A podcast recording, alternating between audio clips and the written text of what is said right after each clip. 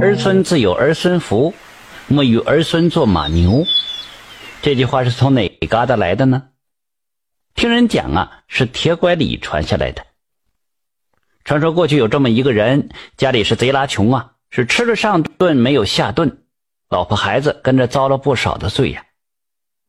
有这么一天，这媳妇就开始埋怨他了：“人家都有钱，你看看你，我就不说了，孩子让你给饿的脸都是青的了。”这人就说了：“我呀，这是流年不顺，又没收成，街坊四邻也都穷，又没个亲戚，借都借不来，那我能咋办呢？”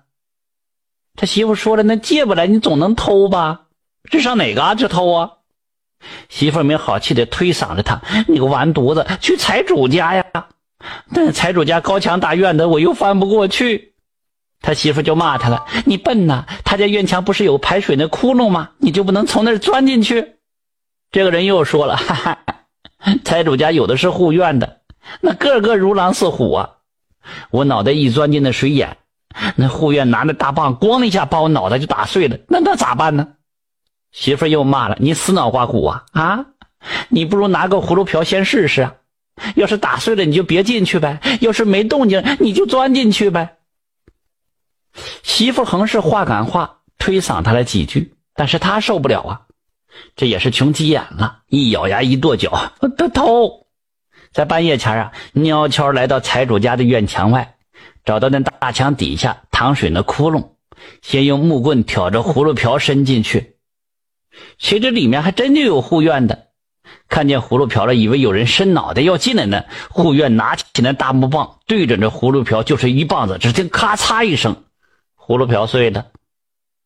这个人当时吓得就把头缩了回来，就寻思：这我连偷都偷不来，这咋有脸回去见饿得半死的老婆孩子？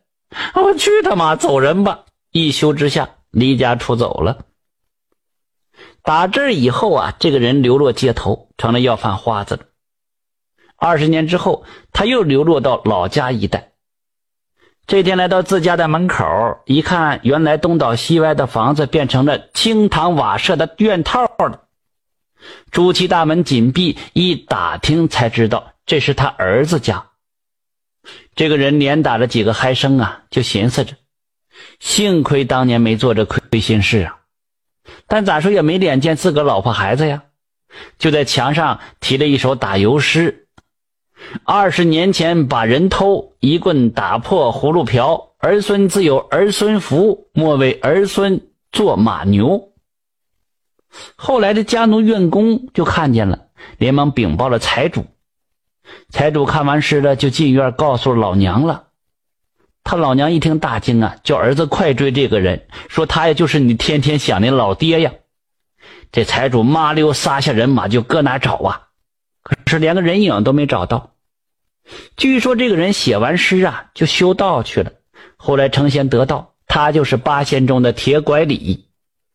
儿孙自有儿孙福，莫为儿孙做马牛。这句话就是他留下来的，但是在现实生活中啊。哪有不为儿孙做马牛的呀？大伙细想想，人这一辈子创造的财富，咱们自己能消费多少啊？但是留下的是给儿孙了，还是给了谁？